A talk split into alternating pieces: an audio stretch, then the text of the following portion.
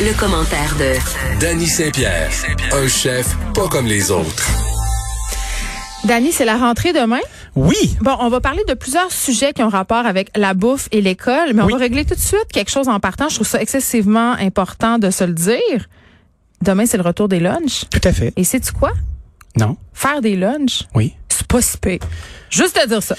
Ben, moi, je pense que quand tu acceptes d'être organisé dans la vie, puis que tu cuisines en pensant à faire des lunchs le lendemain, c'est beaucoup moins douloureux. Mais si monsieur, madame, sandwich au jambon tout le temps, ben, c'est sûr qu'il y a un petit peu plus de arts and craft là-dedans. Mais je trouve quand même que la façon dont on nous présente les lunchs dans les médias, là, on contribue beaucoup à ça. On oui. présente ça comme un calvaire, comme un, une espèce Comme de chemin Montréal. de croix. Oui, comme un chemin de croix. Mais c'est peut-être un peu plus vrai.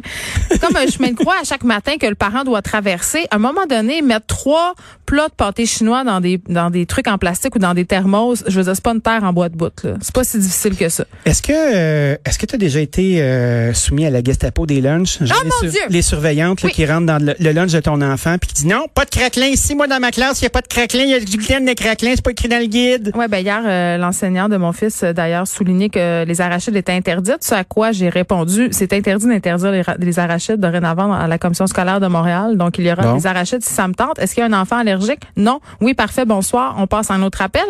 J'ai eu aussi un petit mot une fois, euh, parce qu'à un moment donné, ma fille, qu'est-ce que tu mot veux? doux? Non, elle a eu sa passe, euh, passe au, pâte au pesto. Hein, Ah, quel ben oui. enfant n'a pas eu cette passe-là? Hein? Puis Une très belle passe, je- adorant. je l'ai encore, parfois. Et elle avait eu des pâtes au pesto trois jours de suite parce que c'était la seule tabarouette d'affaires qu'elle acceptait de manger. Oui. Et l'éducatrice m'avait écrit un petit mot doux dans la boîte à lunch, trois choses. Elle m'avait écrit, vous savez, les enfants apprécient la diversité alimentaire. Ah, qu'elle connaît ton. J'avais renvoyé un mot en disant, vous savez, les parents apprécient qu'on se mêle de nos calices d'affaires. Pow. Bon, Mais c'est mais- pas comme si t'avais mis un Big Mac fret dans un mais thermos, même si j'avais mis ça, à un moment donné, puis il y a des écoles qui l'ont très bien compris, c'est mieux que les enfants mangent qu'ils mangent pas. Tout à fait. Tu sais, c'est mieux qu'un enfant ait une barre de chocolat dans son lunch qui a rien à manger. Moi, à partir du moment où on a dit ça, on, on peut dire d'autres choses. Je trouve que la façon dont on parle des lunchs, ça témoigne très, très bien de la façon dont on conçoit l'alimentation dans notre société, c'est-à-dire fait. comme une corvée. Mhm. Et je- moi, j'arrête pas de me déchirer la chemise d'Annie sur la place publique pour dire que dès le primaire, on devrait commencer à éduquer les enfants à l'alimentation, à la saine Ben oui. alimentation et au fait de que préparer de la bouffe, c'est le fun. C'est le fun et on sauve des sous et on s'alimente mieux et on est un petit peu plus responsable de nos vies. Puis c'est une belle façon d'apprendre à compter. Quand tu euh, quand tu multiplies des pommes, c'est bien plus facile que des chiffres la plupart du temps. Là. Puis d'être capable de travailler des recettes, être capable de faire des proportions, de participer à la vie dans la maison. C'est toutes des choses qui sont excessivement positives.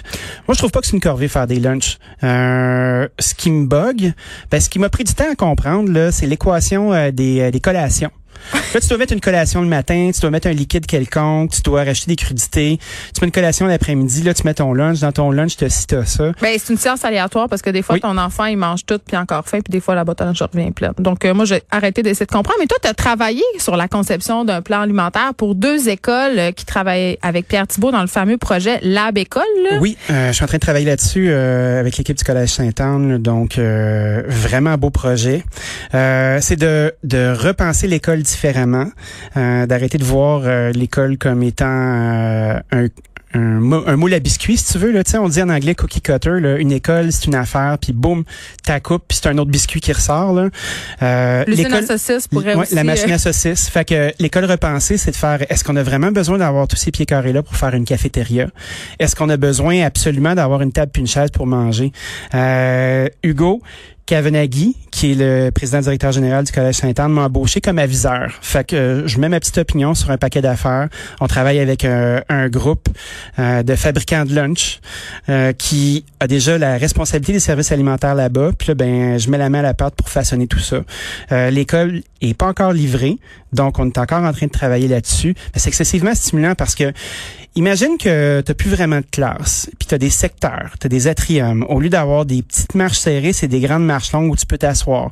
Tu peux manger sur tes genoux. Tu peux avoir un bol dans lequel tu vas manger un peu comme si tu au bureau, es à l'université, tu sais. Ouais, mais de avec la COVID, le- ça va être un peu compliqué. euh, C'est sûr qu'avec la COVID, ouais. c'est moins sexy, mais dans le temps, la COVID n'existait pas. C'était quand même une belle idée qui était loin de l'utopie. Là, Tandis qu'aujourd'hui, ben, c'est sûr que là, on, on vit dans le monde du rêve ou du futur. Mais il va ça marche. Puis c'est le fun. C'est le fun de voir les lunchs comme étant d'autres choses que du pain de viande avec une pelotée de patates puis des petits pois euh, kaki avec de la sauce brune. Mais parce que c'est ça, moi, l'image euh, que Mhm. j'ai. des Puis c'est drôle parce que ma fille qui est au secondaire, Oui. s'en va en secondaire 2, et au début, elle me disait, euh, maman, donne-moi de l'argent pour remplir ma carte de cafétéria. Mhm. J'étais comme, Alice, pourquoi tu me... Arc? Tu sais, du spaghetti trop cuit, de la Ben. petite patate mouche-mouche. Elle était comme, non, non, tu comprends pas, là. J'étais là, mais qu'est-ce que je comprends? Elle dit, tu comprends pas comment c'est bon à la cafétéria de mon école. Parce que ça peut être délicieux. Il y a des, il y a de la cuisine créole.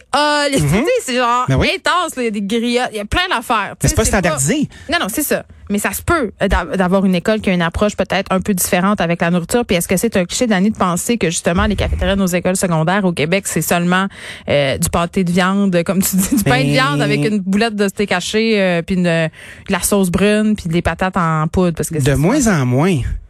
Sais, euh, les gens sont un petit peu plus prêts à payer pour avoir un bon service. Je pense qu'une école qui veut se démarquer des autres écoles moins le fun va avoir un bon service alimentaire. Ça va être aussi important que son cursus. Oh, mais d'un milieu pas privilégié, il devrait aussi avoir le droit d'avoir cette approche-là de l'alimentation parce que Ah, c'est c'est un enjeu. Mais c'est l'offre puis la demande rendu là. Tu sais, euh, cette semaine, euh, l'aide alimentaire a été étendue à toutes les écoles. Il y a 30,3 millions de dollars qui sont investis à chaque année pour qu'il y ait de l'aide alimentaire tant au préscolaire qu'au primaire qu'au secondaire. Avant, euh, le système fonctionnait, puis c'est encore comme ça jusqu'à ce que ça soit passé, euh, ça fonctionnait par secteur. Tu étais dans un secteur défavorisé, tu n'avais pas accès à ça. Mais maintenant, avec la gentrification, puis le fait que tu la moitié d'une population active euh, qui est fortunée, puis tu en as une autre qui ne l'est pas, ben, ça crée une injustice totale, puis ça fait qu'il y a des enfants qui ont encore faim. Fait que chapeau, on a réparti ça également. Mais rendu là, est-ce qu'on devrait comme société voter le fait que tous les enfants devraient manger le même lunch à l'école, puis d'être capable de, puis surtout au primaire là, de, Mais je de- pense que ça serait de- de- compliqué avec les allergies alimentaires euh, Ben, et tout ce truc-là. Mais... Oui, mais en même temps, on le gère déjà. Ben, C'est-à-dire que chaque parent gère sa propre boîte à lunch. Donc, si une école fait. au complet devait s'adapter aux besoins particuliers des enfants, je pense que ça pourrait devenir compliqué puis ça pourrait devenir peut-être standardisé plate. Peut-être. c'est standard. Le standard n'est pas euh, n'est pas un standard de platitude. Mais Moi, je on pense pense que si c'est bien placé, puis si bien conçu, puis on est capable de le communiquer correctement, ça peut être intéressant. Parce que oui, c'est coûteux de cuisiner, de fabriquer et de procurer des aliments à tout le monde, mais il n'y a pas pire injustice que d'avoir faim. Tu vois tes amis manger là, puis t'as pas mangé depuis deux jours parce que tes parents ont acheté de la bière au lieu d'acheter de la nourriture là. Puis je veux pas faire pleurer personne, mais ça existe encore. Ben, Christy, euh, qu'est-ce qui se passe? Vas-tu aimer ça l'école? Tu te fais constamment frotter d'en face que tu fais pas partie de cette soci- société-là, euh, que tu as faim, t'es pas capable de te concentrer, tu sais pas quand tu vas manger la prochaine fois, t'es frustré, t'es furieux, tu y crois plus, puis tu décroches. Ça fait quoi ça, tu penses? C'est quoi le coût social de ça? Ben, C'est terrible. T'as tellement raison, puis en même temps, je peux pas m'empêcher de penser que, et malheureusement, c'est souvent la dernière affaire à laquelle on pense. Tu sais que les Québécois, la première place où ils coupent, c'est leur pain d'épicerie, hein? Et Ouais, je suis pas surpris. Par choix, souvent, là. ils pourraient couper ailleurs, mais manger, Ben oui, on mais- peut se faire 28 recettes de steak haché, puis c'est correct. Ben, c'est ça. Puis tu sais, on veut pas panner notre skidoo non plus, là. Fait que. C'est important.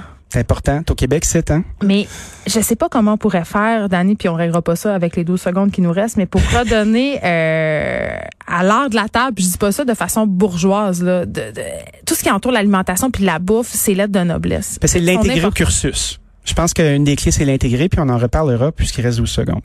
Dani Saint-Pierre, merci, on te retrouve demain. À demain. Merci d'avoir été là. Je vous laisse avec Mario Dumont et Vincent Dessoureau.